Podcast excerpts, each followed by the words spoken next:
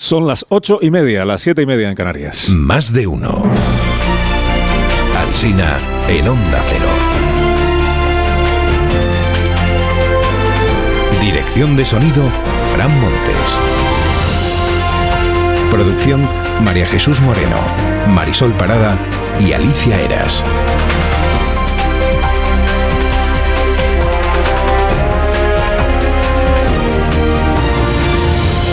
Pues aquí seguimos, aquí seguimos. eh, bueno, estamos ya en la organización médica colegial, que es el- estamos enfrente del Congreso de los Diputados, con unas vistas magníficas, así que tendremos ocasión de irles contando a todos ustedes lo que desde aquí arriba eh, podamos ir contemplando. A partir de las 11 de la mañana comenzarán los, eh, los actos, el acto, el acto parlamentario comenzará aquí en la carrera de San Jerónimo, o sea, a la puerta del Congreso de los Diputados, con la sonará el himno de España, serán recibidos naturalmente los, los reyes, será recibida la princesa de Asturias y luego ya se irán para adentro, porque a partir de las 11, bueno, que es el día de Leonor, que le voy a contar a usted, es el día de Leonor. Y hoy los periódicos recuerdan los 18 años que han pasado desde que el padre, don Felipe, compareció a las 6 de la mañana en la clínica Ruber para informar a España de aquel nacimiento.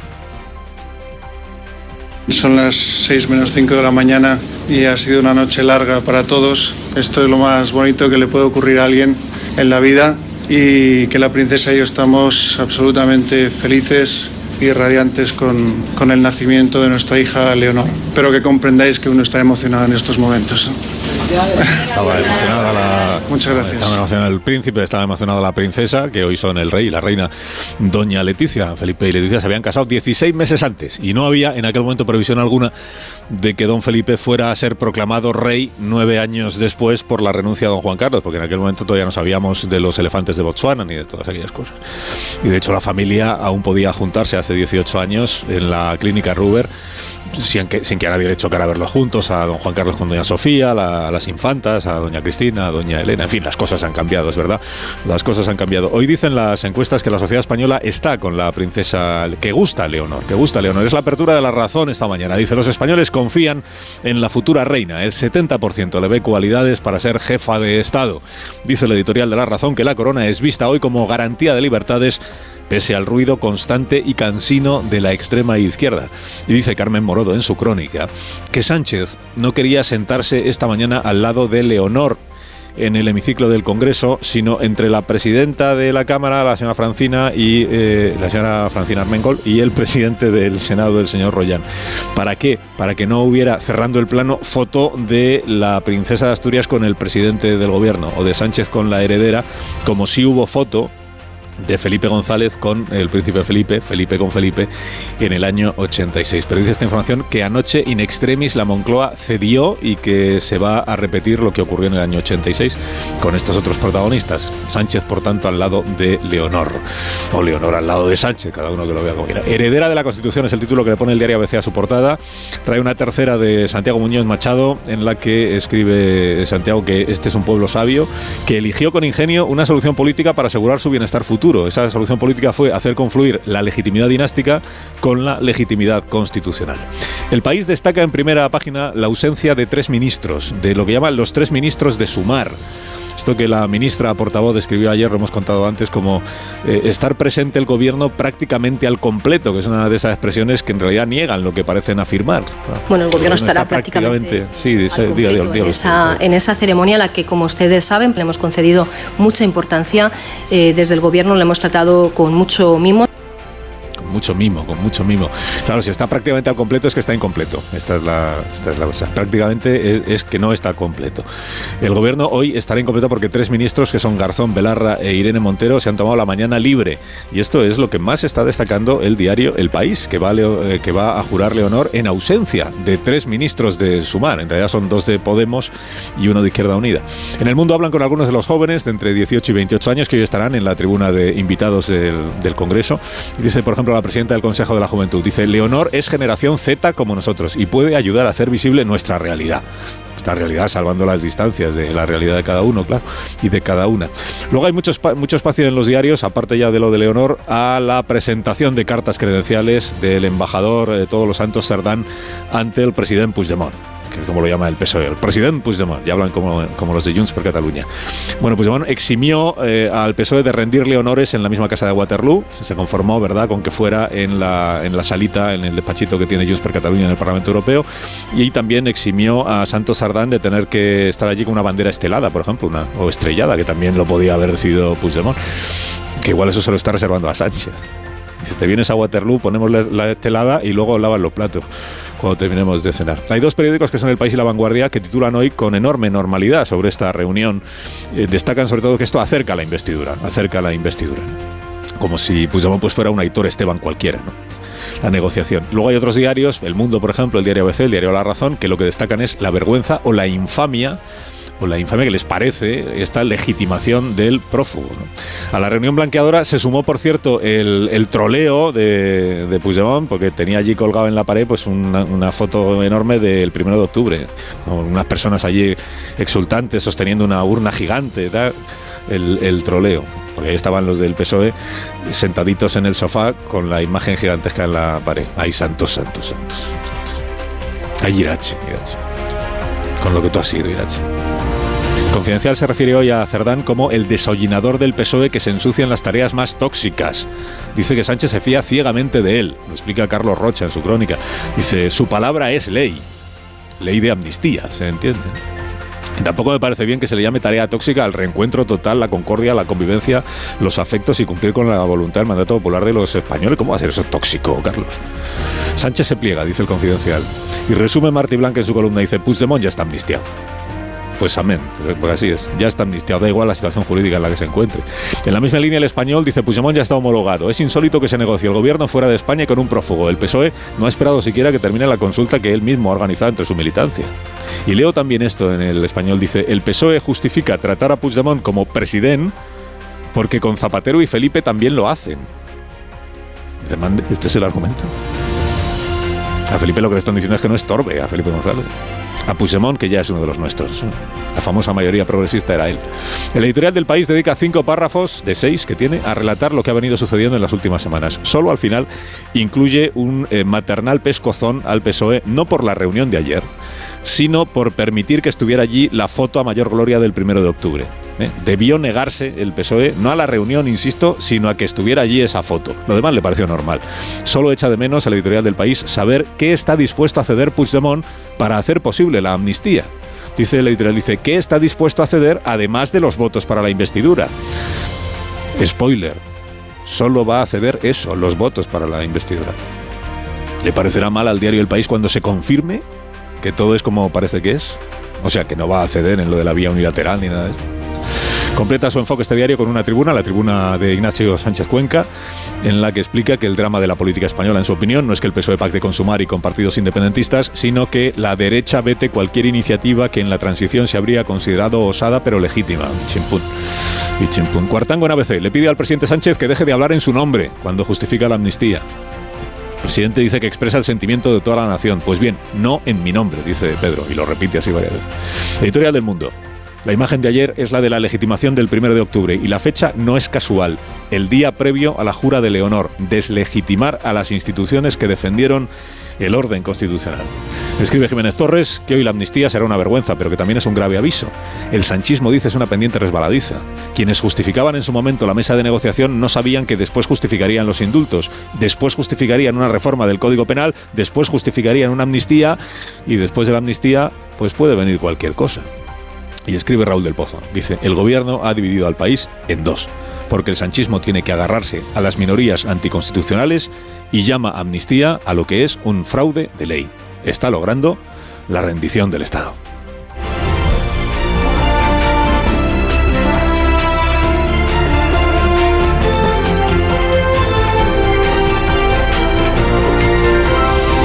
Con Carlos Alsina en Onda Cero, somos más de uno.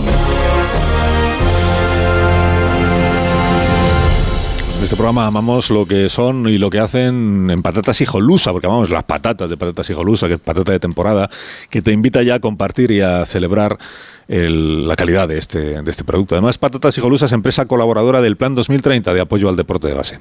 A ver esa foto, decir patata. ¡Hijolusa! Es que decir patata es decir hijolusa. Entre nuestra gran variedad encontrarás la patata perfecta para tu plato, siempre con la misma calidad. Patatas hijolusa. Empresa colaboradora del Plan 2030 de apoyo al deporte de base.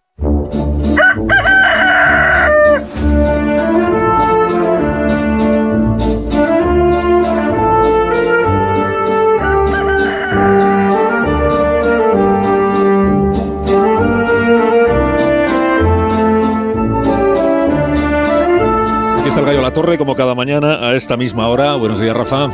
Buenos días, Carlos Alsina. Presidente. Le llaman presidente. Al fugitivo Puigdemont lo llaman presidente. ¿Qué cosas ha de hacer Santos Cerdán para llevar a la mesa un plato de lentejas? eh? Así que en esto consistía lo de alcanzar un punto de encuentro para la convivencia, en que el número 3 del PSOE recorre kilómetros, viaja a Bruselas y el fugitivo lo recibe sentadito en su despacho. Así que el PSOE recorre en nombre de España todo el camino y Puigdemont espera en su despacho con un ánimo tan contrito que, presidiendo la escena, se encuentra un enorme cuadro en el que la muchedumbre muestra una urna del 1 de octubre como si fuera el arca de la alianza. Una urna, ¿eh? símbolo inequívoco del desafío al Estado de los independentistas. No veo yo a Puigdemont muy arrepentido de lo que ha hecho. ¿eh? Más bien parece que quien acude en busca de una redención es el PSOE en nombre del Estado. Si hasta tiene cara de penitente Santos Cerdán, que no le regala ni una sonrisa a la Cámara. ¿Pero a qué esa carucha? Esa no es cara de estar haciendo la necesidad virtud.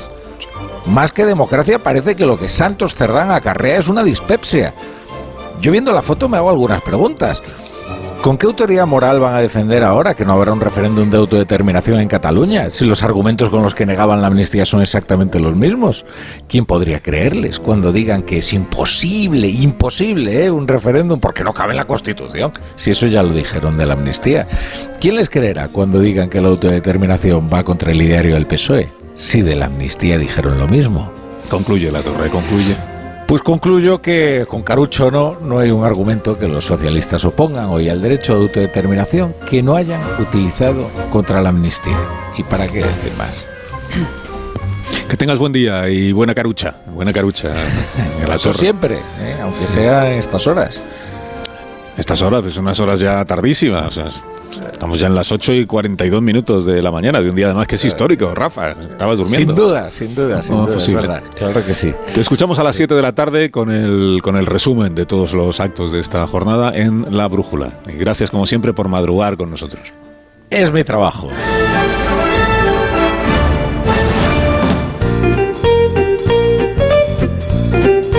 Tal, Marisol Parada? Buenos días. Buenos días, Carlos Alsina. Buenos días. Unos Callahan para estas personas que aún no han sido presentadas. Para que hagan que su otoño sea especial combinando estilo y comodidad en su día a día con la nueva colección de Callahan. Los Callahan son zapatos clásicos que no pasan de moda y fabricados con materiales de máxima calidad. Con Callahan vestir con elegancia y comodidad es posible, es la fusión de la mejor artesanía con las últimas tecnologías. Encuentra el zapato para ti a la venta en las mejores zapaterías y en callahan.es. Tecnología, diseño y confort a buen precio.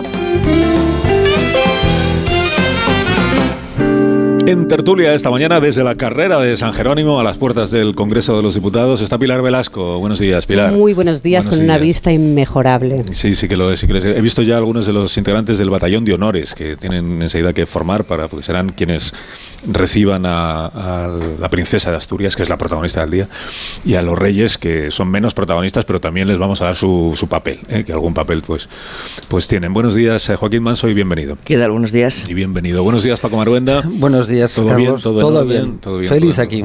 Feliz, me alegro muchísimo de que estés feliz.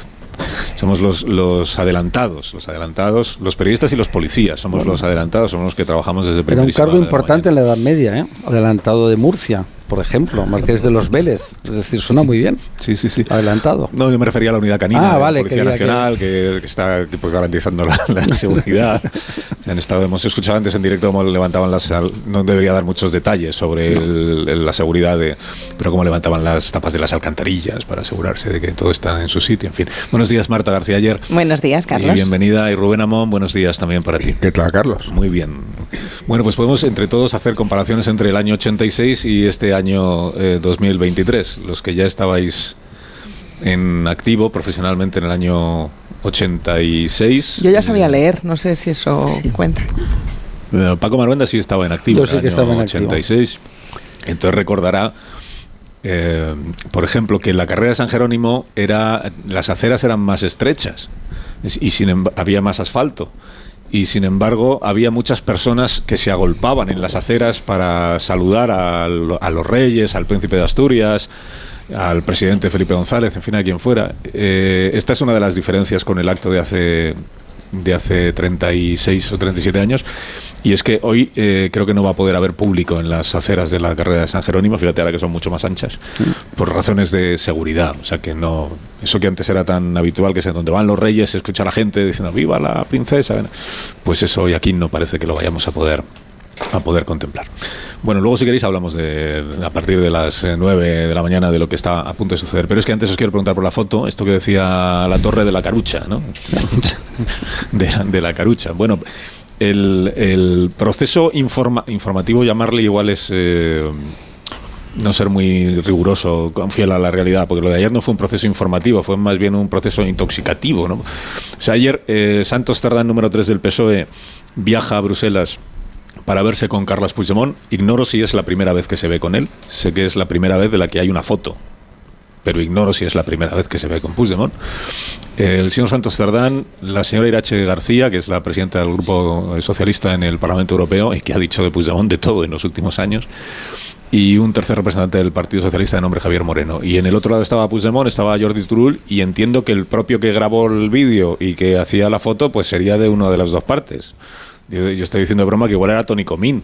Igual, porque siempre va al lado de Puigdemont, pues igual era Tony Comín el que hizo la foto del vídeo. Entonces el viaje se produce sin comunicar nada a la prensa, la reunión se produce sin comunicar nada a la prensa y ya una vez que se ha producido la reunión, que debió de ser muy breve porque todo el objetivo era hacerse la foto y el vídeo y que Puigdemont pudiera trolear a Santos Cerdán con la foto esa gigante de la urna del 1 de octubre. Una vez que ya se había producido, entonces se difundió quiero decir que no hubo periodistas en ningún momento del proceso, ni periodistas, ni comunicación, ni preguntas, ni declaraciones, ni nada. Luego ya se difundió la foto, se difundió un comunicado en el que el PSOE dice que ha habido una reunión con el presidente Puigdemont y que todo va bien todo bien, que la negociación avanza y que habrá otras, otras reuniones. Bueno, comentarios de los contertulios de este programa, a favor y, en contra, por ejemplo, de bueno, Puigdemont sí, Puigdemont no. Lo relevante es que hay dos fotos, es decir, y cada una de ellas con un, con un, con un mensaje político. La primera de ellas, la de, la de Santos Cerrán y Irache García, reunidos con Puigdemont, bueno, pues contiene el mensaje político de legitimación de Carlos Puigdemont como interlocutor antes todavía de que se haya producido la amnistía y por lo tanto desautorizando a las autoridades del Estado que todavía están trabajando en su persecución. Yo creo que a estas alturas pueden darse ya por aludidos y cejar en su, en su empeño. Pero ahora hay una segunda fotografía que esa era mucho menos esperada, que es la fotografía de la urna, de muchos jóvenes celebrando el 1 de octubre trasladando una determinada urna. Y esa fotografía contiene un mensaje político para todos aquellos que todavía tenían la esperanza, esa pregunta que se hace el editorial del país, de que el independentismo va a entregar a cambio un acto de contrición o una petición de perdón. Bueno, no solo no lo va a haber, sino que todo lo contrario. Va a haber una reivindicación de lo que allí, de lo que allí se produjo, porque esa fotografía, bajo una imagen de las urnas del, del, del 1 de octubre, lo que está haciendo es celebrar el 1 de octubre y lo que significó celebrar su victoria sobre el Estado de Derecho, anticipar la contumacia en el mismo discurso que ya, eh, que, ya se produjo, que ya se produjo entonces. Y esto es lo verdaderamente desolador de lo que tuvo lugar ayer, porque si eh, ya de por sí eh, algunos podíamos sentirnos desolados con que el Partido Socialista cediese y aceptase esta fotografía con Puigdemont, hacerlo además renunciando a exigir un mínimo acto de contrición, esto que llaman el reencuentro. Parece que el reencuentro solo tiene que ser de una de las partes, ¿verdad? Te lo preguntabas tú ahora en la, en la serie de preguntas. Esto no va a funcionar. Quiero decir, no va a funcionar desde el punto de vista de la cohesión del país porque conscientemente se excluye a la mitad del país de este proceso. Sí, a ver, eh, mm, entre, las, entre las dos fotos, entre los dos gestos que hubo ayer en Bruselas, eh, horas antes del, del, juramento de hoy, a mí me, me, sorprende más la elección del PSOE que la elección de Puigdemont. Eh, la urna del 1 de octubre, con la que celebra Puigdemont el, el encuentro, es la razón de ser de que Puigdemont esté en Bruselas. No estaría en Bruselas, no llevaría cuatro años fuera de España, no habría huido de la justicia si no fuera por la celebración del 1 de octubre. Con lo cual, que el independentismo celebre y se reconozca con sus símbolos, eh, no, yo creo que no debe llevar a sorpresa. Lo ha hecho ahora eh, y lo hace también Per Aragonés como presidente de la, de la, de la Generalitat. De la Generalitat. Eh, ahí voy. A mí me parece que lleva a más sorpresa eh, la elección del PSOE en reconocer a Puigdemont como presidente. Ese nombramiento, ese honor, ese reconocimiento, eh, para mí el titular es el precio, es el precio a pagar del PSOE. Reconocer a Puigdemont como un actor político legítimo de, de Junts. Estaba Turul, el secretario general de, de Junts, en, el, en esa reunión y eso sí tiene sentido, pero claro, esta foto sí es efectivamente la, el último paso y, y, una no vuelta atrás del, PSOE. Cuando Yolanda Díaz se reunió con, con Puigdemont en, Bruselas, el PSOE criticó internamente esa, eh, ese encuentro porque llegaba pronto, porque aparentemente no se había comunicado y porque legitimaba a Puigdemont sobre, sobre Junts. Lo que se decía entonces record es el PSOE tendrá una foto desde el PSOE, no desde el gobierno, y cuando exista esa foto será que el pacto es prácticamente inminente. Con lo cual, yo creo que la foto de ayer es efectivamente un prácticamente inminente eh, pacto de investidura a la espera de la resistencia o de cómo quiera escenificar Esquerra Republicana eh, su protagonismo de cara al, pacto de, Esquerra con Pero fíjate, Pilar, nos, nos, sorprendía cuando fue la vicepresidenta Yolanda Díaz el que, el que tuviera ese trato tan cordial, que, que le diera esos besos a Puigdemont cuando todavía era eh, proscrito, un perseguido de la justicia. Eso lo sigue siendo. Si pisara ahora mismo España sería detenido. Nos sorprendía el trato cordial de una vicepresidenta del gobierno y ahora lo que estamos viendo es al número 3 del PSOE reuniéndose en el Parlamento Europeo con Puigdemont que le enseña una foto del 1O partiéndose de risa. Es que hay, hay un, eso no es reconciliación, es recochineo. Eso es. mucho peor que lo que vimos con Yolanda Díaz. Eso es. es. Es pasar ya un límite más allá. Es, es encima Puigdemont reírse de lo que están haciendo. Por eso lo titulaba yo el precio, perdona Paco, es el precio y el precio es alto. Veremos qué sale en la consulta del sábado, pero llamar presidenta Puigdemont, tener que ir a Bruselas, aceptar el precio, Todavía el precio de esta investidura pasa por todo esto. Todavía no hemos visto ceder pero, perdón, la consulta del sábado, ¿para qué sirve ya?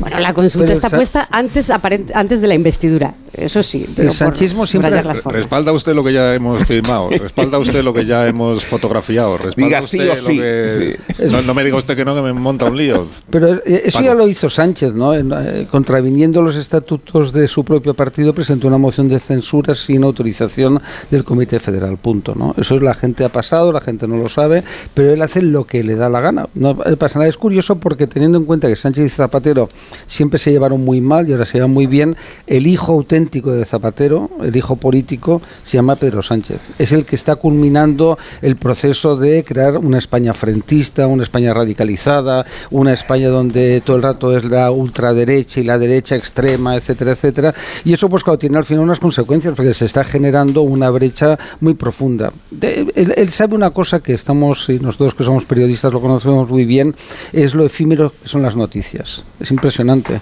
Hace cuatro días pues todos decíamos el blanqueamiento de Bildu, la foto de Bildu, qué vergüenza, eh, qué escándalo, ¿no? Luego pues decíamos, hombre, pero ¿cómo puede ser que una vicepresidenta del gobierno vaya a ver eh, a Puigdemont sin autorización de, de Sánchez, ¿no? Y entonces en Moncloa todo el mundo, no, es que ayer le mandó un mensaje, qué vergüenza, fijaos lo que ha pasado y tal. Ella, bueno, pues mira, además incluso eh, minimizaban diciendo irónicamente, bueno, así tiene una foto, ¿no? Bueno, todo forma parte de un plan. Y al final, ¿qué es lo que ha hecho Sánchez? Manda a un quinta fila, es que tampoco nos volvamos locos. Es decir, el señor Santos Cerdán es formalmente el secretario de organización, pero no lo conocen ni en su casa. Es decir, es una cosa espectacular. Es decir, han salido cuantas cuatro fotos de él en este tiempo. No tiene ningún peso en el partido más allá de ser el mamporrero de Pedro Sánchez que le dice, oye, este comité local te lo cargas, entra aquí hacia allá, ¿no? Es decir, que efectivamente es el número 3, pero claro, no iba a mandar a la número 2.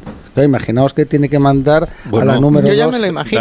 Dale, tiempo. ¿Por qué no lo vamos a imaginar? estamos dando ideas. dale pues, tiempo. hubiera sido... Pero a, ver, es que sería lo suyo, ¿no? Porque sí. va Santos Cerdán en lugar del secretario general del partido. si tiene enfrente al secretario general de Junts, pues tendría que estar el secretario general ah, del PSOE, que es Sánchez. Hay una, una expresión muy evidente de la imagen de ayer y es el pudor o, la austeridad con que el Partido Socialista gestiona la, propia escena, porque eh, que trascendiera como trascendió casi en la clandestinidad y que se le revistiera de una oscuridad, porque la oscuridad está aquí presente, demuestra el lado de vergüenza que todavía le queda al Partido Socialista, eh, claro, titanizado por su, líder. Y me parece que es un ejercicio humillante humillante desde luego para, para todos los españoles. Decía Manso que la mitad, ¿no? La mitad, mucho más que la mitad, porque si es verdad que queremos como queremos más que nunca hoy en la democracia representativa, eh, digamos que el Partido Socialista no representa la sensibilidad de sus votantes cuando lleva a cabo una amnistía que no estaba en el programa electoral y que supone una traición a su propio electorado. Luego es mucho más el clamor contra la amnistía del Partido Socialista. ¿no? Eh, y otra cuestión es que Sánchez haya convertido la amnistía en una cuestión personal, porque esta amnistía va hacia adelante por razones personales, las que tiene Sánchez para seguir en el poder y las que utiliza Puigdemont para no ir a la cárcel. La idea de gestionar una investidura en el exilio con un líder desterrado al que se le conceden honores de presidente redunda todavía más en la idea de la humillación. ¿Cómo se puede postrar un Estado de esa forma únicamente porque Sánchez necesita una aritmética? Y a todo eso sus palafreneros la revisten de progreso, conciliación y proyecto político. ¿no? Y, sabemos que no es así. Pero el banderazo de salida que supone el discurso del sábado de Sánchez supone que quienes no hablaban explícitamente de la amnistía ahora lo hacen con una lealtad y con una mansedumbre que a mí me parece irritante. Eh, no sé cuál va a ser el peso electoral y político de esta amnistía y creo que va a ser ninguno porque si ya nos naturaliza Sánchez con la idea de, de tenerla en nuestras vidas casi como si fuera una necesidad de aquí a cuatro años porque de eso hablamos, de aquí a mm. cuatro años. El año que viene es un año electoral muy importante. De todas formas, yo también soy escéptico respecto del impacto que esto pueda aprobados y a prorrogar. Bueno, pero tenemos cuatro procesos electorales muy importantes el año que viene de los que depende la dinámica política del país. Ahora bien, yo soy escéptico respecto del impacto que esto pueda tener. Pero sí quiero eh, recuperar un elemento que ha introducido Marta, que es el elemento emocional. Ya hablaba del, del recochineo. Efectivamente, en la presencia de esa segunda fotografía dentro de la foto, eh, hay un elemento de regodeo de burla a la emoción con la que millones de españoles vivieron con angustia aquellos acontecimientos. Y este es el tipo de herramientas con las que se construye la polarización, la brecha de la que hablaba Paco. Esta, esa provocación, esa irritación va dirigida a vaciar el espacio necesario de encuentro del que hablaba Peces Barba hace 37 años. En su, en su, discurso, que es el contraste más elocuente entre lo que se vivió entonces y lo que se va a vivir hoy.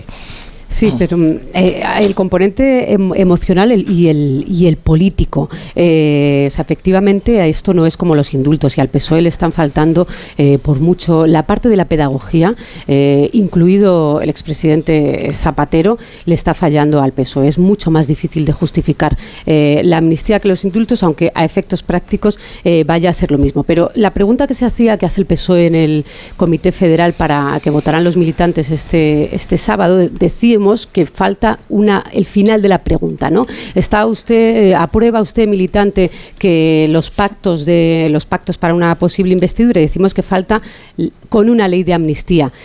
Pero claro, falta también una segunda pregunta, es la alternativa. Claro que para el militante socialista, esto no es una, yo no personificaría en Pedro Sánchez, claro que para el militante y el cargo socialista esta elección es dolorosa políticamente. No vamos a encontrar muchas voces que defiendan la ley de amnistía de momento en el PSOE. Pero cuando, pero cuando se les no lo creo, Rubén, cuando se les pregunta por la alternativa, elija usted, elija usted ley de amnistía o una alternativa de un gobierno del Partido Popular con Vox. no, no, no, pero es real, sí, pero es real. pero, la elección para, pero, la elección lo vamos a ver en, la votación del sábado. Yo dudo de verdad que no respalde la militancia socialista a la pregunta del PSOE. Ni lo dudo, ni creo que estén a favor de la amnistía. Pero, no creo tampoco que estén a favor de la amnistía. Pero no creo que estén a favor de la amnistía. Pero ¿qué más da lo que vote la militancia socialista? No, pero, es que además ni siquiera se le pregunta por ella. A mí me da exactamente igual lo que vote la militancia socialista, que tendrá todo el derecho del mundo a pronunciarse, pero que no. ¿Quién es la militancia socialista? porque se echa en cara que no haya debate en el seno del PSOE es un asunto, esto no es un asunto del PSOE, es un asunto del país. Del país, no el periódico, que también, sino del, país, del, conjunto de la sociedad. La, militancia del PSOE es una porción minúscula de la sociedad española. Entonces, el Comité Federal del PSOE aplaudió muchísimo el sábado la amnistía sin saber ni siquiera cómo va a ser la amnistía. O sea, se han pasado semanas reprochándonos a todos que debatiésemos sobre lo que todavía no se sabe, qué alcance va a tener, a quién va a afectar y cómo se va a definir, y el sábado aplaudían como locos sin saber nada de, qué, Mm. en qué va a consistir la amnistía. La, la alternativa no es o amnistía o un gobierno de PP Vox. El gobierno del PP y Vox no es posible en este momento porque no tiene mayoría parlamentaria. Fuera, está descartado. La alternativa es investidura de Sánchez a este precio o elecciones de nuevo. Esta es la alternativa. Sí, de hecho, Pero a lo mejor no hay pedagogía porque no hay nada que explicar y que la explicación amnistía, la- no, claro. porque la explicación es tan sencilla como eso, hacen falta siete votos Pero- y sin Pero es que eso fue lo que dijo no. Sánchez el sábado. Pero eso no tiene Pero nada me- que ver con la vez. reconciliación, ¿Me explicas, ni Pilar? con la ¿Me explicas, concordia, Pilar? ni con Pero después de la pausa de publicidad se lo vas a explicar. Porque yo lo valgo. Sí, ¿qué, argu- qué argumento? Esta es la pregunta. Rubén. ¿Qué, ar- qué argumento de legitimación y homologación es someter a tus hooligans tus decisiones? La octava pregunta. Después de. Después de la publicidad, que si no nos echan. Son las 9 de la mañana, una hora menos en Canarias. En dos horas comenzará en el Palacio del Congreso el acto parlamentario de jura de la Constitución a cargo de la princesa Leonor. Eh, O sea que todavía queda un rato para que, Sí. para que llegue. Nosotros, por si acaso, estamos aquí eh, pendientes de todo para ir informando a la propia Leonor, que igual nos está, que seguro que nos está escuchando, de cómo está, pues, la, por ejemplo, que el, el cielo está ahí, ahí, ¿eh? ahí, ahí. O sea, se ve el sol, pero tampoco es que luzca, o sea, está como un poco nublado y, peor que se va a poner seguramente. ¿Y qué más? Que la calle está despejada, que ya está tope, que ya están extendiendo la alfombra roja, ¿eh? que llega hasta la escalinata principal de la Puerta de los Leones, que está todo el mundo en su sitio trabajando, como es lo que hay que hacer a esta hora de la mañana, y que por tanto todo está en todo está en orden. Ahora enseguida contaremos algo más de cómo va a ser el acto parlamentario, la ceremonia, la historia que tiene, a qué se debe cada una de las cosas que hoy se van a ir produciendo, tanto aquí como en el Palacio Real. ¿Por qué hay un segundo acto en el Palacio Real? Todo eso lo vamos a explicar a la vuelta y responderá Pilar Velasco a la pregunta de Amón a la vuelta de esta pausa. Aquí te espero. Más de uno en Onda Cero. Carlos Alsina.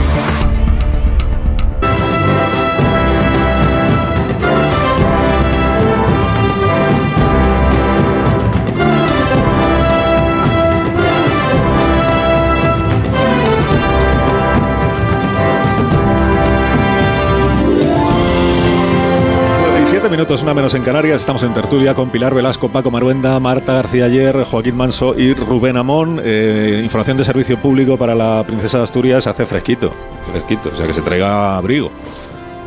Es un ratito lo que tiene que estar entre que sale del coche y entra al, al hemiciclo. Es un ratito, pero hace fresco, o sea que venga, que venga preparada. Está ya la Guardia Civil aquí, acaba de llegar todo el dispositivo de la Guardia Civil, ya se está desplegando, o sea que todo va eh, conforme a lo previsto. Ya está aquí Francisco Paniagua, que es el, el hombre de Onda Cero que se encarga de, de las cosas importantes.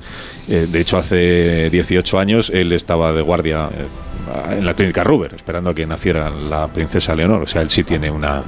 A diferencia de nosotros, él sí tiene pues una experiencia ya, una trayectoria. Y una familiaridad con las eh, cuestiones relativas a la, a la familia real y a la casa de su majestad del rey. Bueno, había una pregunta pendiente que le había hecho Amón a Pilar Velasco. ¿Lo repito? Sí, por favor, eh, porque Pilar Velasco asumió de buen grado la- el desafío ¿no? y dijo, aquí te espero, aquí, aquí te espero. La pregunta más o menos era esta. eh, si creemos en una democracia representativa y tratamos un asunto de máxima sensibilidad, como es una amnistía, ¿qué sentido tiene homologarla, la cuestión, exponiéndola y sometiéndola a los hooligans de Pedro Sánchez, que es su, su propia militancia? Eh, si no te parece que esa es una contradicción respecto a lo que debe ser el desenlace de una Pero por eso yo, Rubén, le estaba dando la vuelta. Pues, eh, si subrayas la, la representación parlamentaria, el parlamentarismo representativo, sobre eso, sobre esa legitimidad, no va a haber ningún problema. Está representada la sociedad a través de lo que votaron en el Congreso de los Diputados y esa ley de amnistía tendrá una mayoría parlamentaria. Por eso yo no voy a la, a la legitimidad ni a esa representación que dices, porque se vota en el Parlamento, aquí en este maravilloso Congreso donde estamos esta mañana. Y por eso yo voy a la pregunta del PSOE, porque voy a los argumentos que va a dar el Partido Socialista para justificar esa agenda de la reconciliación y los argumentos, ahí sí me parece que está el debate. Si quieres de legitimidad, el debate democrático, el debate No. que va, que tendrá el PSOE pasado, Pedro, pasado Sitúa Pedro Sánchez, porque es un momento histórico. O sea, la ley de amnistía va a marcar ya la historia de este país. Pero- pero la historia del PSOE mismo, y la historia de este país. Por eso yo no voy a la legitimidad democrática. La tendrá en el Congreso de No, los perdón, Diputados. no, voy al debate. Voy al debate. no, Si claro. reconozcamos la legitimidad de los grupos Hombre, parlamentarios la, votando. hombre, la de los ciudadanos algo No. pinta. Order, claro. Lo que digo es que si, como tú defines, tú misma defines la, la cuestión nuclear de la amnistía es tan representativa y tan capital para una, un país, si tú no la incluyes en un programa electoral, si, si tú vas a las urnas sin considerarla, no puedes convertir tu militancia en el aval que luego la justifica. Es que voy a Eso amar, es una Rubén. trampa, es la amnistía estaba obscena. incluida en los partidos con los que usted está pactando para tener la investidura. Estaba incluido en el Eso programa es de Esquerra, estaba incluido en el programa de eso Junts. broma, Por eso Pilar. insisto, no es una broma, insisto, en qué Pero argumentos va a dar el PSOE. E. el ella, PSOE, que- que- no, que no a la amnistía, ella. sino la justificación Que no- democrática de convivencia Pero para ver, aprobar una ley de te amnistía. digo- Creo que ahí Pero está el eso- debate. Eso que tú lo crees seriamente, renegaba de de la convivencia. Eso lo crees seriamente. De uno en uno. Y además ahora os calláis un rato Yo, porque yo ya- sí creo realmente que en Cataluña el 80% que decía, eh, que decía Sánchez, Pero tú crees que la 80% voluntad, la que la amnistía. voluntad de Le llamo al Sánchez orden. tiene que ver con eso, de Oh, verdad. Diputada Velasco, le llamo, le llamo al orden. Disculpe, Alsina. Hay tres avisos, ¿no? Y al tercero te... Al corral. No, no, y yo estoy aquí por la jura de la princesa Leonor. Al tercer aviso. Que es de lo que vamos a hablar ahora. En los toros al corral. De lo que vamos Aquí a al balcón, ahora. al balcón. Que salude a Esther Feito, que es responsable del área administrativa de dirección de la Dirección de Comunicación del Congreso de los Diputados. O sea, que es un día hoy como para estar atendiéndonos precisamente a los medios de comunicación. Esther, buenos días. Buenos días. Buenos días. ¿Qué tal? ¿Cómo va la mañana? Bueno, esto está Pues muy ajetreada. Llevo unos cuantos paseos ya, sí. Sí, sí, sí. ¿De, de dónde a dónde y por culpa de quién? Pues no quiero decirlo, de dónde a dónde, del patio a la carrera San Jerónimo, porque los medios de comunicación seguramente es el- lo que más ha cambiado del 86 ahora. Los medios de comunicación, por el, Sí, claro. por el, por el número, por la forma de trabajar, eh, Claro, por nuestro es talante. todo. Sí, sois muchos más medios de comunicación, Sí. medios nuevos, digitales, tenéis otras necesidades, hay muchísimos más programas, ya no son solo los informativos. Entonces, eh, hemos tenido que ir creciendo nosotros y hemos tenido que ir pensando en cómo eh, facilitaros que podáis hacer todos vuestra labor. No es lo mismo vosotros una radio, una televisión, un, un medio escrito, fotógrafos. Tenemos que atender muchas necesidades muy diferentes, pero todo funciona. En lo que más pesados nos ponemos, que, sería, por ejemplo, en, en tener acceso a los, a los lugares donde no cabemos todos, por ejemplo. Sí, sí, claro. eso, eh, siempre cuando me preguntan, digo, tenéis que pensar, nosotros nos ponemos, en, en- intentamos ponernos en vuestro lugar, ponernos en el nuestro. La tribuna no ha crecido, el hemiciclo sigue siendo el mismo hemiciclo. No podemos meter más periodistas de los que realmente caben. Entonces, nos gustaría, pero hay cosas que no son posibles. Las zonas que, que no crecen, los pasillos, los escritorios, sigue siendo como era en el 86. Entonces, por eso, bueno, pues vamos buscando soluciones, pero yo creo que, que se trabaja bien. Oye, pero tú en el 86 no estabas, ¿no? Sí, yo estaba en el Ah, Ya 86. estabas. Ya Ya en el estaba, llevaba muy poquito, era muy joven y llevaba solo cuatro meses trabajando aquí, no estaba en prensa, entonces era Ujier y se la jura del entonces príncipe Felipe desde la tribuna de autoridades, estaba arriba en la tribuna. Ya, ya, ya. Y joder, llevabas cuatro meses y eras Ujier, tendrás un recuerdo muy, muy vivo y muy, muy emocionado, ¿no? De aquel día. Sí, sí, mucha ilusión ese día y los días previos, porque, como os digo, llevaba solo cuatro meses, realmente todavía me estaba aprendiendo la vida parlamentaria y las costumbres y el trabajo, y de repente un acto, una ceremonia de esta importancia que no se había celebrado nunca, que se hacía por primera vez, y a mí todo me iba sorprendiendo y fascinando, y cómo se preparó la escenografía, yo creo que fue de las cosas que más me dejó impactada, ¿no? Ese, esa conversión de, de la tribuna de oradores y de, de la presidencia de la Cámara en un gran estrado precioso con todos esos tapices, las alfombras. Bueno, fue muy emocionante, mucho, y el, y el día en sí también, claro. Que, que todo eso es lo que ahora se, se replica, no sé si, si se Sí, puede decir, se sí. replica o se, o se imita, porque el, el protocolo va a ser el mismo y muchos de los elementos que se utilizaron en el año 86, el, el, el andamiaje que, que hace posible que haya un, un, es- un escenario que hoy verán los oyentes, donde normalmente está la presidencia del Congreso y la tribuna de oradores, este creo que es, he leído en algún sitio que es el mismo que se utilizó para la proclamación de don Felipe como rey de España en el año 14, fue. no Eso Año 14. efectivamente. Sí, sí, es la misma escenografía, se, se usó en el 86 la primera vez, luego en 2014 con la proclamación y ahora con la princesa Leonor es la misma, la misma constitución en la que juró su padre, también se va a utilizar, el protocolo es algo que no, no cambia, ese tipo de cosas sí se mantienen, son iguales. Viendo las imágenes del, del año 86, sí inmediatamente eh, llama la atención las, la cantidad de hombres que había entonces, las pocas mujeres que había en, Sí. en los escaños. Yo creo que po- podía haber tres o cuatro, como, como mucho. Y el, el, hecho de que estéticamente todos los hombres iban vestidos igual, o sea, era una cosa muy uniformada, digamos, uniforme, y, y que se fumaba, y que se fumaba en el hemiciclo, ¿no? Así como el, primeros elementos que uno contempla al ver la transmisión, dice, ¿cómo me llama la atención esto? Fíjate cómo ha cambiado. Sí, ha cambiado mucho. Es verdad que ahora el hemiciclo tiene realmente eso, representación de, de hombres, de mujeres, la media de edad también ha bajado, es, es muy diferente, es que han pasado muchos años, son 37 años. Entonces, claro, todo evoluciona como ha evolucionado la sociedad. Sí, sí, sí. Oye, tengo una curiosidad, los escaños que se han retirado del hemiciclo para que hoy quepan todas las personas que van a que van a asistir al, al sí. a la sesión, el, el, los escaños dónde están guardados? Están guardados aquí en la casa, no han salido de la casa. ¿Dónde los metéis? Siempre hay sitios y, y, hay huecos donde meter todo, está todo en la casa, no ha salido de aquí. Sí, los tenemos. Y rápidamente además, claro, habrá que volver a hacer el, trabajo contrario de volver a colocar todo y dejar todo como estaba. Claro, claro. Es una gran organización, ¿eh? es una gran organización. Hay que desmontar todo por si acaso hay pleno parlamentario la semana que viene de, de investidura o de lo que sea. En algún momento tendrá que haber, no sabemos, pero sí, pues que sí, que hay que desmontar y volver a colocar todo como estaba. Esther, muchas gracias por haber hablado con nosotros, que sé que tienes un día pues atareado, atareado. Tú y muchas el resto del equipo. De...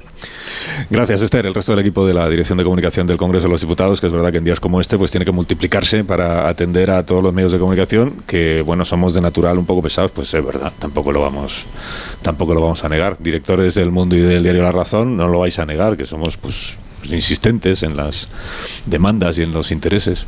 Bueno, José María Mayoral es el ujier mayor del Congreso de los Diputados. Eh, eh, José María sí sé que en el 86 ya estaba en activo. Eh, José María Mayoral, buenos días. Hola, buenos días, Carlos. Buenos días, ¿cómo está? Pues muy bien, mm, atareado con múltiples funciones y nervios, que son los pasos previos de estas solemnidades. Sí, sí, sí. ¿Cuáles son esas funciones? O sea, por ejemplo, a esta hora de la mañana, 9 y 16, que todavía no ha llegado la mayor parte de las personas que van a estar en el, en el hemiciclo, ¿los sugieres del Congreso qué es lo que están haciendo? Pues mira, los sugieres eh, ahora, cuando han ido llegando, lo primero es ya vestirse de gala, con el uniforme de gala, para luego no estar con prisas. Y, y, ya estamos pues tomando posiciones, es decir, hemos estado repasando un poquito el recorrido que tenemos que hacer con la comitiva precedido de los maceros, Hemos repasado dónde, qué funciones tiene cada uno en tribunas, en percheros, en pasillos, en salas que, en, que deben permanecer cerradas y las instrucciones en controles de acceso de las personas que están autorizadas para poder pasar al acto, porque como muy bien ha dicho Esther, las instalaciones son reducidas y no, no ya nos gustaría que pudieran venir todos los que les, les gustaría estar, pero claro. es imposible. Claro. No, y, que, y, que lo, y, que, al final le, le, puedo tutear, José María, no le importa. ¿no? Sí, sí, claro, por supuesto. Que, no? Y que al final so, sois los que sois. Quiero decir que la plantilla del, del, Congreso de los Diputados es la que es y no se, no se incrementa por el hecho de que haya una sesión no. extraordinaria o solemne. O sea que tenéis que dar abasto los que sois. Es verdad. Administramos lo mejor posible los recursos humanos pero no se amplía en estos casos. Y es verdad que uno tiene que estar un poco, pues en varios sitios. Es decir, cuando termine el acto aquí, has de ir a la puerta de Fernán Flor para abrir, porque por ahí van a salir las autoridades. Cuando termines de este acto aquí que ya pasó, has de venirte al pasillo de presidencia porque por ahí van a salir los, las personalidades que están en tribuna y van a recoger su, prenda antes de salir al desfile. En fin, es... Eh, un juego de movimientos. Sí, sí, es, sí. es una casi casi es una coreografía perfecta sí, que tiene que salir es bien. Es un engranaje, ¿sabes? Un engranaje, Somos muchos sí. actores porque la verdad es que aquí participamos todas las direcciones o parte de ellas y cada uno tiene pues un cometido que luego lo ponemos en común y hacemos la película. Así es. Sí. Oye, me, me, decías que el, uni, el, uniforme de gala, eh, el, la presencia de los maceros, esto solo es en las sesiones solemnes, ¿no? Estamos hablando de juramentos como sí. el de hoy, que se producen pues de Pascuas a Ramos, es verdad, aperturas solemnes de la legislatura, que esto sí que es cada cuatro años. Sí, eso también, el Día de la Constitución, cada año. También. Y también cuando viene una personalidad extranjera en visita oficial, uh -huh. pues también hay maceros. Pueden ser, el, el, macero, el grupo de maceros son cuatro que puede ser como el Día de la Constitución, que eh, su, su actuación consiste en, en, estar al lado de, lo, de, la presidenta o del presidente del Congreso, según toque, En el saludo, pues entonces ese día lo componen dos personas. Cuando es una comitiva que nos movemos hacia distintos sitios, pues entonces está compuesto por dos, dos que la preceden y dos que van cerrando en, la parte posterior. Y, y el uniforme de gala, pues lo utilizamos también para grandes solemnidades. Los maceros, desde luego, cuando es una sesión solemne, y el uniforme de gala, que es el peti, el, el frac este que llevamos el resto, pues en, en cualquier sesión de la sesión de apertura o, como digo, pues alguna visita oficial de algún jefe de Estado.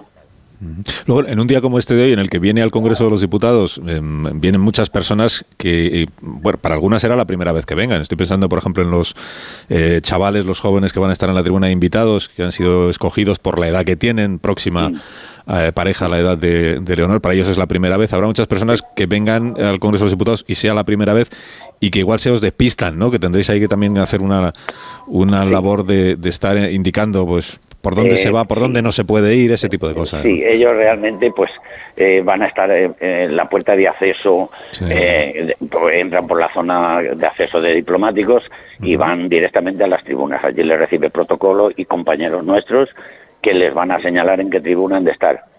Y cuando han terminado, les conducimos directamente al saludo, que van a bajar al saludo en su orden cuando les corresponde protocolariamente. Saludan y luego ya salen a, a presenciar el desfile eh, en el exterior. Pero van todos conducidos y bien dirigidos, vaya. Eh, hace, hace 37 años, año 86, eh, José María, ¿tú ya eras ujier del Congreso de los Diputados o estabas en otra función? Eh, pues entonces sí era Ujier de era Ujier ya de Congreso porque yo entré en el año 80. Entonces ya llevaba seis años. Y, mm, ¿Sabes lo que pasa? Que en, en la escala de Ujieres hay un- unos servicios especiales que llamamos. Entonces yo estaba en servicios especiales en aquella época en documentación. Estuve cuatro años trabajando en documentación en servicios especiales, con lo cual digamos que lo vi, mm, eh, presencié y actué en, en, en la, en, en la- en el juramento, pero no de una manera activa, por, puesto que yo en ese momento no, esta- no tenía uniforme. Luego volví cuando pasé a encargado o a portero mayor adjunto o ahora en su caso a portero mayor. Bueno, José María, que tendrás ocupaciones que atender y no quiero yo... Pues la verdad es que muchas no. Por eso, a ver, si, a ver si va a salir mal por mi culpa, tampoco es... No, no, en absoluto, en absoluto. Ha sido un gusto hablar Un gusto. con usted. Un gusto, lo mismo te digo, José María. Gracias. Muchas gracias. a José María. Mayoral, el ujier mayor del Congreso de los Diputados, que por cierto se jubila en esta legislatura.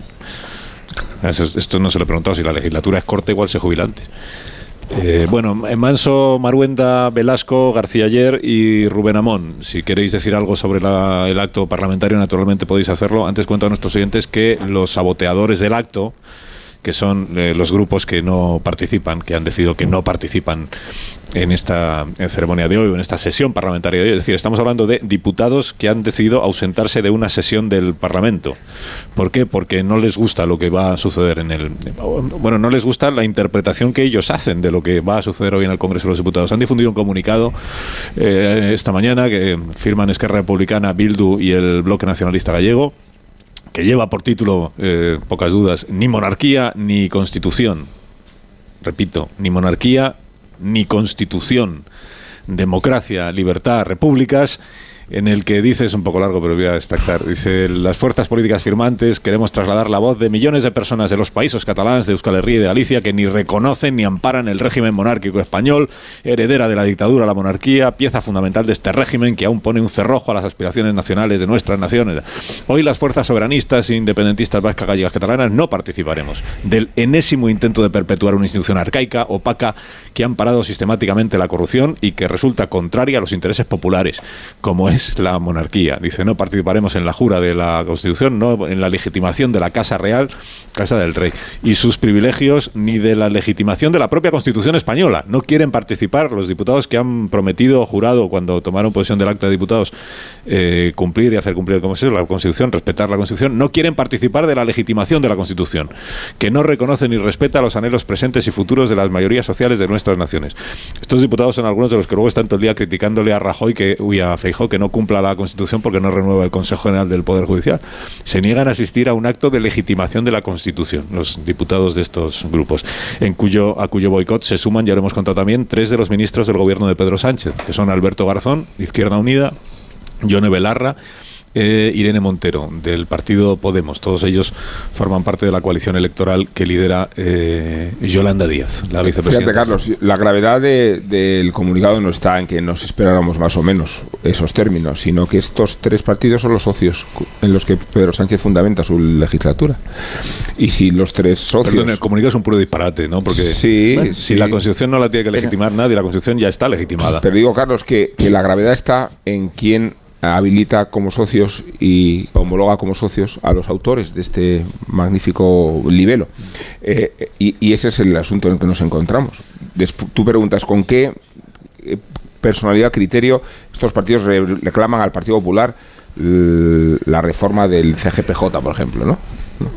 Y, y con qué cara Sánchez después reprocha el Partido Popular que no lo suscriba. Pero en su ¿no? Es- falta de lealtad a la Constitución están siendo coherentes. A mí me cuesta más entender la parte en la que dices, no, yo no vengo al acto porque la monarquía no, pero la Constitución sí. Porque es una cosa ahora mismo es indisoluble de la otra. Lo que estos ni siquiera reconocen la Constitución. Bueno, pues es. Pero que son los la socios, de verdad. Pero ¿cómo no reconocen la Constitución si Ya, lo han jurado? Lo han prometido ellos para ser Sí. diputados. Ya, ya, ya. Decir, el- el problema- el problema Porque da- principal- Da, igual que a ellos les Sí. guste o no la Constitución, la Constitución está legitimada por el pueblo español en el año 78. Pero el problema Ya es. Sánchez, el problema no, Claro. no- nunca ha sido el independentismo, ya sabemos ni lo que diga o deje de decir Esquerra o Bildu, ya sabemos que Bildu es el aparato político y militar de ETA, son los que mandan, es decir, es Chapote, es, eh, es Otegui, etcétera, ¿no? El problema es de que el presidente del gobierno en funciones esté dispuesto a la mayor indignidad que se puede hacer, que es vulnerar la Constitución, aquello que él sí prometió, con tal de conseguir comprar la presidencia del gobierno. A mí lo que haga Puigdemont, pues es normal, está aprovechándose. Y poco que humilla a España y poco que humilla al gobierno conociéndole, pues podría haber pedido que fuera el propio Sánchez y Sánchez hubiera ido. Eso es lo terrible de esta historia, ¿no? Por tanto, bueno, ellos hoy hacen un comunicado, hoy no vienen aquí,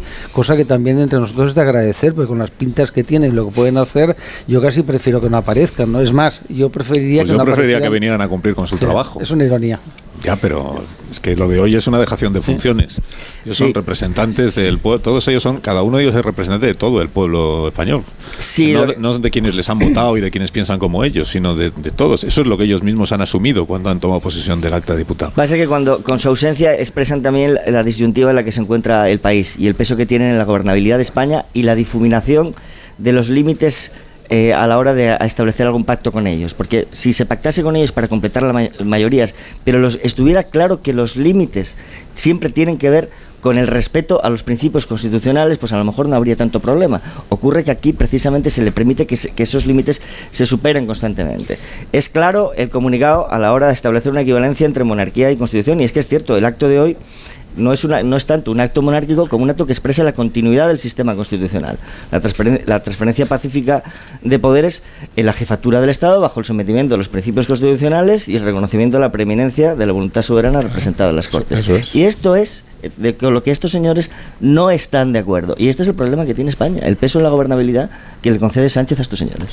Sí, a ver, la importancia eh, solemne del día de hoy es que para la princesa Leonor empieza, cambia de etapa que va desde el juramento de hoy hasta que llegue al trono. Y en las ausencias de, de su jura están los propios retos de, de- de Leonor, ¿no? Las ausencias eh, van por el presidente catalán, por el presidente del País Vasco, además de diputados de, de Sumar. Eh, ya pasó en 1986 y como somos hijos de los protocolos de entonces, en este caso nunca mejor dicho, porque se repite el protocolo que se siguió con el juramento de Felipe VI, hubo ausencias en su día también. Eh, hubo la ausencia de un diputado de Esquerra, Francés Vicens, en ese momento, y sí es significativo El que tenían, es que solo tenían eso. Claro, sí es, efectivamente, sí es significativo que 37 años después hay más ausencias hoy de las que hubo entonces. El PNV estaba en la jura de Felipe VI y hoy no va a estar en la jura de, Leonor. ¿Qué significa eso eh, para la monarquía? ¿Qué significa eso eh, para, la, para la construcción y la legitimidad de todo el sistema? Eh, creo que es, que- que es el punto de diferencia con entonces. Y, y Leonor es también hija de su tiempo. A mí me parece muy significativo el momento político en el que jura, en el que jura hoy. Un gobierno en funciones, pendientes con la foto de anoche, pendientes de los pactos no con los independentistas. 18 años, ¿no? no, no, digo que, O sea, que- que lo- la fotografía, Rubén, la fotografía es de una inestabilidad y de No, una la tensión fotografía, vamos a que hablar, forma la fotografía parte es la de del ayer. escenario. La fotografía es la de ayer, que conmemora seis años de la fuga de Puigdemont, concediéndole los honores de presidente y convirtiéndole en artífice de la legislatura que viene. Esta es la fotografía. Y esta es el, el- el- el timing, perdón. He dicho el timing, el timing que se le puede reprochar Has más que nunca, palabra, más que nunca a Pedro Sánchez, ¿no? ¿Por, Pero- qué, ¿Por qué contraprogramas la ceremonia de hoy con la vergüenza de Parte ayer? del precio ya que- lo sé, uno de sí, los era una objetivos- pregunta retórica, ¿eh? Ah, para que lo pueda, para que lo pueda no- no eclipsar un poquito, para que lo pueda eclipsar un poquito, Claro, porque ya estamos claro. justo aquí enfrente No, del por- Congreso intentando hablar de lo que va a pasar, por más que ellos, ¿verdad, Pilar?, quieran volver otra vez a lo que pasó ayer, pero lo que va a pasar hoy es que vamos a ver a la princesa Leonor jurar la Constitución en un momento en el que hay muchas encuestas que están diciendo que la, la leonormanía y el favor y la buena imagen que Sí. tiene la princesa, podríamos aprovechar también para pedirle al CIS, que ya que parece que los vientos son favorables, vuelva a preguntar por la monarquía, que es algo que se ha dejado. como- No, que pregunte antes por la amnistía. que lo También, también, también, No, es pero- verdad, claro que sí. Pero- Sí, pero- pero, que, pero- pero habéis pero que- que el resultado sea que, que dicen los españoles. Fíjate, hoy, hoy Leonor va a jurar la Constitución. ¿A alguien, se a alguien le cabe en la cabeza que Leonor de Borbón dijese hoy, eh, por imperativo legal, juro la Constitución? ¿Eh? Por- por- pero, pero discrepando de ella. Por imperativo familiar. Por imperativo legal, juro la Constitución, pero en realidad mi objetivo es ser una reina absolutista. ¿eh? Cuando pueda, cuando pueda qu- quitaré todo esto de en medio porque eso no está. Eso es lo que están diciendo los diputados de todos estos grupos que hoy no van. ¿eh? Juraron la, acataron la Constitución para ser diputados y lo que están diciendo es que no tiene legitimidad la Constitución. Y a la vez se dice, pero todo va a ser, todo lo que se negocie será en el marco de la Constitución. Pero si estás negociando con quienes no le reconocen legitimidad a la Constitución que está en vigor, este es el, este es el panorama en el que estamos, Paco. ¿qué decir? Pero no, pero ahí, ahí se plantea un tema, yo creo que bastante trascendente, ¿no? Porque eh, la foto de antaño y la de ahora, ¿no? ¿Qué es lo que ha pasado en este tiempo? Es decir, ¿por qué efectivamente el independentismo, aunque está en retro- retroceso claramente en mi, tienda- en mi tierra, ¿no?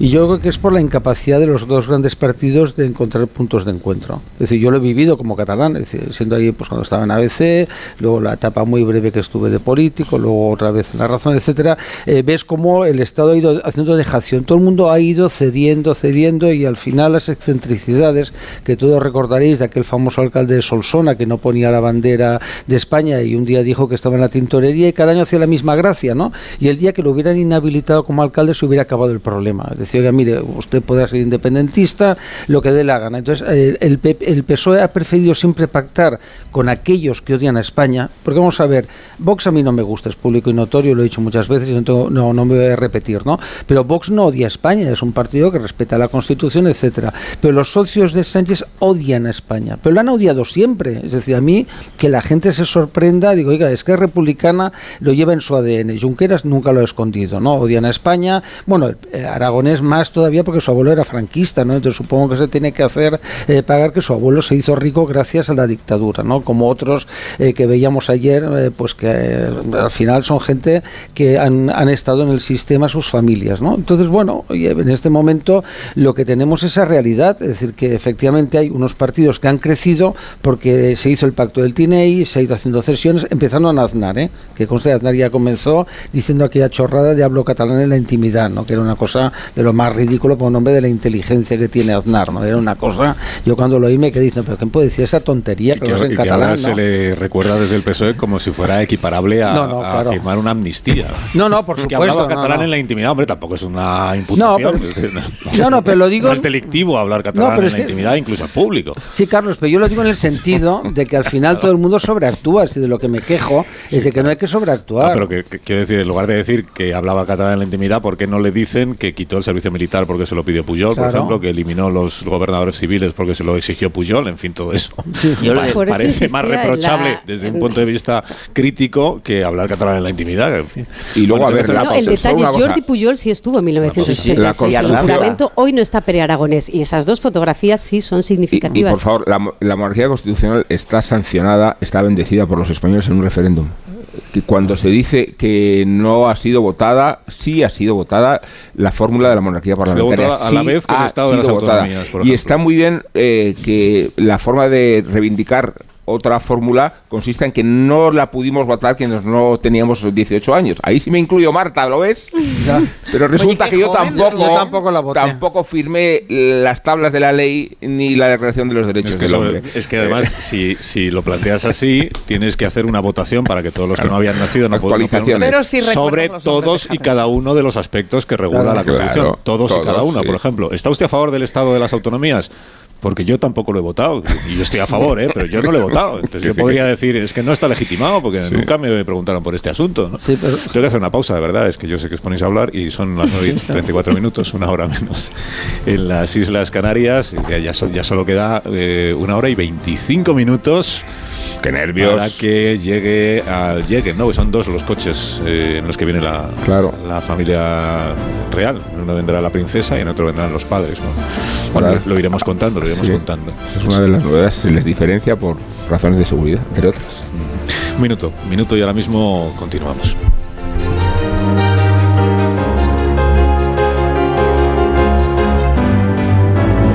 Más de uno. Onda Cero. Carlos Alsina.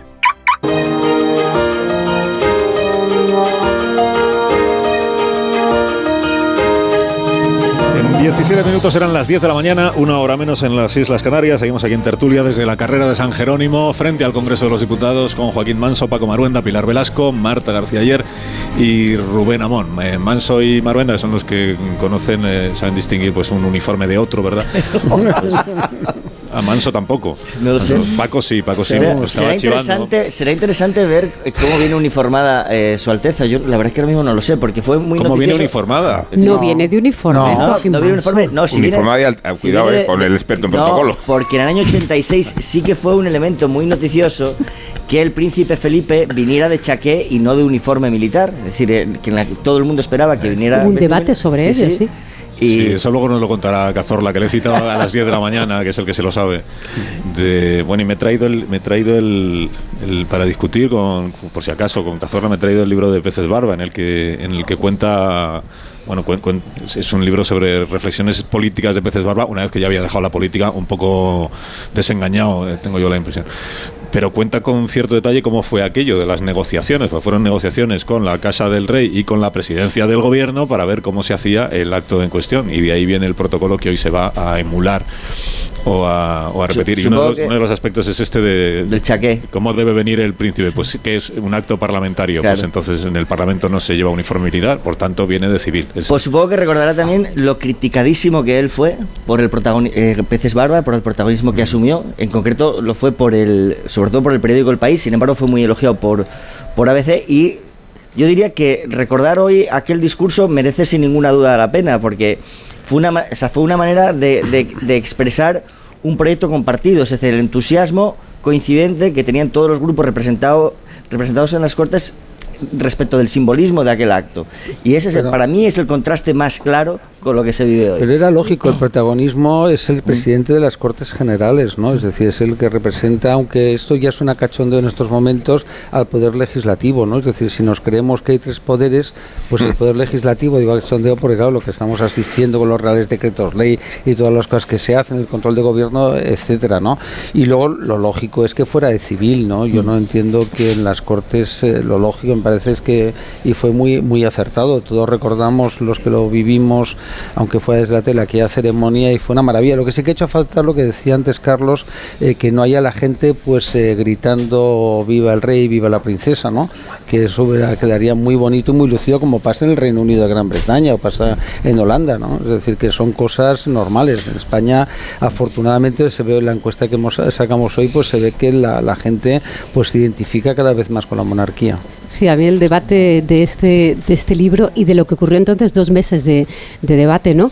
Eh, me parece fascinante sobre cómo se discutió la separación del Ejecutivo y del Legislativo y esa tensión, la tensión de los protagonismos de, todos, ¿no? De Felipe González con Peces Barba, parece, luego, luego seguro que, nos darás buenos detalles, mira aquí al señor experto, eh, que Felipe González quería su discurso en el, en el Congreso y Peces Barba puso ese dique de contención en esa separación de poderes, acabó dándolo en el Palacio Real y destacaba Peces Barba entonces como el Congreso es el primer poder del Estado, sede de la soberanía popular. Y de ahí ¿no? que Felipe González, y de ahí que hoy no vaya a hablar Pedro Sánchez en el Congreso. Si entonces lo hubiera hecho González, hoy tendríamos a Sánchez.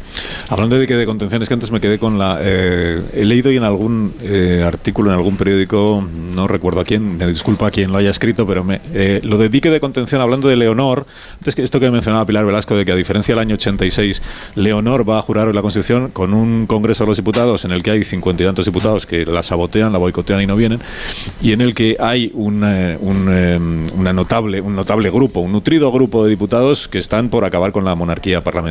Y eh, quien haya escrito este artículo, perdonadme que no recuerdo bien, lo que dice es, hoy el dique de contención que protege a Leonor de un cambio de régimen es el Partido Socialista. Porque si el Partido Socialista... Eh, iba a decir cambiara de opinión, pero no quiero que se frivolice con el asunto. Si el Partido Socialista mañana decidiera que lo suyo es que España sea una, una república parlamentaria, claro, pero que se acabe la monarquía y que hay que cambiar la Constitución Supongo que habría que cambiar la Constitución para que España cambiara de régimen, pero ya no sé si el Partido Socialista cambiara de posición, entonces la mayoría parlamentaria estaría por un cambio de régimen en nuestro país. Y está muy bien tirada esa idea. Puedes hacer. Es una manera de decirle también a la monarquía, cuidado, cuidado que... ¿En quién se apoyó Mariano Rajoy para la aplicación ¿no? y la transición a Felipe VI? En Rubalcaba. sí, pero era otra, era otras circunstancias y era otro PSOE, ¿no? Ahora el PSOE ya no existe, ahora es el sanchismo, que es una mutación El PSOE de hoy está aquí en el Congreso, Paco, seamos justos con el presente. No, bueno, oye, tú lo ves así, yo, lo veo distinto, ¿no? Hombre, tú puedes hacer eh, lo que es eh, un proceso constituyente, ¿no? Es decir, que eso es la amenaza velada de decir, que mire, yo ya esta constitución no la reconozco, año 31, entonces tú eh, creas una nueva realidad, ¿no? Que no sería un horror. Lo que pasa es que pensar que el PSOE pudiera hacer eso, yo creo que es vivir en una realidad paralela. Es verdad que se ha hablado a veces de, hombre, pues hacer una comisión parlamentaria, pues para complicar la vida a la corona y conducirla al precipicio, etcétera. Pero es que no todo el PSOE piensa así. No, pero hay mucha gente en el PSOE que se siente republicana y sin embargo prima la institucionalidad y el respeto a la Constitución vigente y el respeto a las instituciones y a la monarquía pero parlamentaria que tenemos. republicanos. Sí, pero que ¿eh? es verdad, es verdad esta idea de que parte de la legitimidad de la de la monarquía ahora mismo, más allá de la Constitución, es que no se adscriba a una ideología en concreto, que esté en la derecha y la izquierda apoyándola y la bueno, la monarquía o la Casa Real se esmera en que así sea, pero también es papel de los partidos políticos, sobre todo del bipartidismo, eh, mantener esa idea vigente. Y es cierto que de momento el PSOE sí está siendo institucional. También digo que todas si, esas alianzas que si tuviera que hacerse un casting para elegir una sucesora, nadie saldría mejor que Leonor.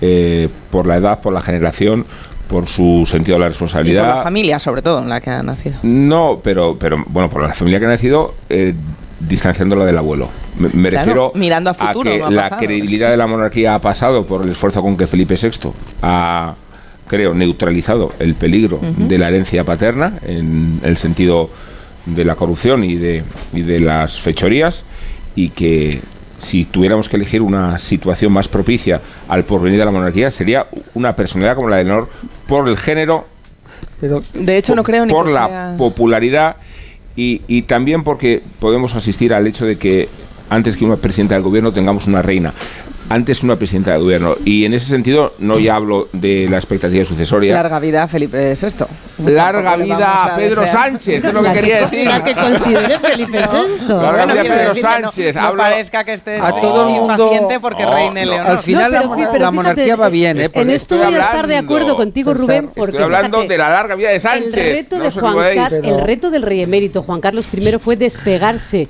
de la dictadura. El reto, eh, desgraciadamente, de Felipe VI Sí. ha sido despegarse de la corrupción y de la falta de ejemplaridad, que hoy no es el día para entrar Sí. en detalles. Y la, Sí, sí. Bueno. el reto de la transformación de la monarquía, Aquí de estoy de corrupción acuerdo nadie en puede que levantar Leonor la ya mano, es la ¿eh? transformación. La princesa Leonor no tiene que hacer Unos esfuerzo. que Corrupción, otros, dices Paco, pero si acabamos de pactar la investidura con Por un eso, procesado hombre. por corrupción en rebeldía. Hombre, es que de verdad, es decir, el PSOE, el partido más corrupto. estamos hablando? Oye, en, es que en el PSOE, oye, es que la, la historia es la que es, ¿no? Los maletines de Flicky Flock en la transición, el dinero aquí puertas, etcétera, ¿no? Pero una corrupción decir, no, no blanquea otra. No, no, de pero te no, uno lo que pasa es que la no, izquierda no. Mediática. Mira, eh, además, hablabais de monarquía y república. ¿no? Yo me pregunto, en una república, no digo presidencialista ni semipresidencialista, una república como la italiana, ¿qué haría el presidente de la república en estos casos? ¿Firmaría la ley de amnistía? No, no la firmaría. A lo mejor diría, Mm. vaya usted a elecciones, ¿no? Es decir, no estoy de acuerdo. Claro, la suerte que tenemos es que el rey es una institución neutral, no es arbitraria, representa a todos y permite pues que la monarquía parlamentaria y tal. No sabemos no- si Leonor reinará o no, pero sí podemos evaluar hoy lo que estamos viendo aquí, que es un acto muy pensado en el futuro. De hecho, la polémica, yo creo que no está, la ausencia del rey emérito, eh, creo que no, No, está pero- siendo pero sí es relevante. Es relevante, pero Es no está siendo polémico. Igual que ahora recordamos cuáles eran las polémicas del 86. eh, No, es pero- y luego- sí, sí, a mí me parece que tiene toda la, coherencia sí, interna no, no, que no esté ninguna- aquí el rey que fue alejado de la Casa Real por su sin propio hijo. ninguna duda. Bueno, dejadme Pero que bajemos a la calle un momentito. ¿eh? Me es mucho más a importante la calle. eh, Para saber, como Manso no me ha ayudado con los uniformes de los, de los militares, están los tres ejércitos ya tomando posiciones, eh, bueno, no en, no en plenitud, entiéndame, solo algunos de la Armada, algunos del, del Ejército de Tierra, eh, pa- porque hay eh, en presentación, hay que rendir honores a la familia cuando llegue. Eh, y está Mercedes Pasco ya pendiente de todo lo que sucede en la carrera de San Jerónimo. Eh, buenos días, Mercedes. Hola, ¿qué tal? Buenos días. Pues mira, tenemos dos escenarios. El más mundano, que están quitando las señales de tráfico, unos operarios, todas las que hay en la carrera, pues para que esa imagen no esté estorbada por nada cuando llegue la princesa Leonor. Y luego tenemos pues la más protocolaria, que es justo en la puerta principal del Congreso de los Diputados, la conocida Puerta de los Leones, pues tenemos al equipo de protocolo que está con unos folios sobre las escaleras ya alfombradas, están colocando unos folios y yo creo que va a ser para que cada uno sepa dónde se tiene que poner cuando se tenga que hacer y recibir en esta escalera a la familia a la familia real. Estamos viendo también, por ejemplo, por esta calle donde ahora mismo hay un montón de medios de comunicación ya apostados, pues como los batallones están ensayando sus desfiles porque tendrán que hacerlo justo cuando llegue también el rey y le rendirán honores. Hemos visto cómo están pasando, es un batallón mixto con todos los ejércitos y están pasando justo por delante de nosotros con un ambiente que, bueno, que suena totalmente a fiesta. El baldaquino, que es ese dosel que cuelga de la puerta principal del Congreso de los Diputados, pues que en todo su esplendor con el escudo de España y luego los reposteros en las ventanas del Palacio de las Cortes y también tenemos, bueno, pues eh, banderas de España en algunos edificios y esperando a que este ambiente, bueno, se convierta en realidad a las 11 de la mañana todos los ensayos cuando llegue la princesa Leonor y su familia. Estupendo, pues lo vamos a ir contando. Voy a despedir a los contertulios de este programa que tendrán cosas que hacer. eh, No. no. todos ellos. Eh, adiós, Paco Maruenda. Adiós. Pues, pues libra, hay diputados que libran hoy también. Se han tomado el día libre, o sea que, y ministros. Adiós, Manso. Hasta Adiós. el próximo día. Adiós, Paco Maruenda también. Adiós, Adiós. Marta. Y adiós, Adiós, Pilar adiós. Velasco. Sí, Hoy nada más importante que el juramento. Amón se queda, ¿no? Se Sí, queda, hombre, porque yo es un soy, día- soy una institución. Soy una institución. Yo mismo. Yo mismo. Cinco minutos y contamos las noticias de las 10.